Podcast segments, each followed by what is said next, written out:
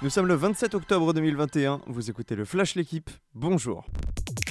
Oubliez le but de Casper Dolberg du 22 août dernier. Nice-Marseille, c'est ce soir à 21h et les deux clubs repartent à 0-0. La rencontre avait été arrêtée lors de la troisième journée à cause d'incidents survenus avec les supporters niçois. Jet de projectiles, envahissement du terrain, le match avait été donné à rejouer alors que Nice menait 1-0. En jeu cette fois-ci, une place sur le podium. En cas de victoire, les Aiglons seraient les nouveaux dauphins du PSG alors que l'Olympique de Marseille reviendrait à hauteur de Lens. L'équipe de France féminine poursuit son sans faute. 4 matchs, 4 victoires dans son groupe de qualification pour la Coupe du Monde 2023. Les Bleus se sont baladés hier au Kazakhstan 5-0, doublé de Katoto, doublé de Malar et but de Dali.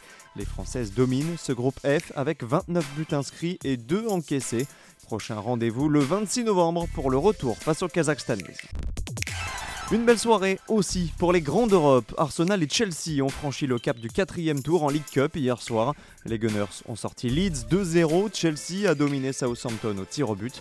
En Italie, le Milan a repris un peu d'air en tête de la Serie A grâce à un succès 1-0 face au Torino. But d'Olivier Giroud. Les Milanais ont gagné 9 fois pour un nul en 10 rencontres de championnat. Le Napoli est pointé à 3 longueurs. Enfin en Espagne, Villarreal arrache le nul 3 partout à la 95e minute face à Cadix. Le sous-marin jaune était mené 3-1 à la 80e minute.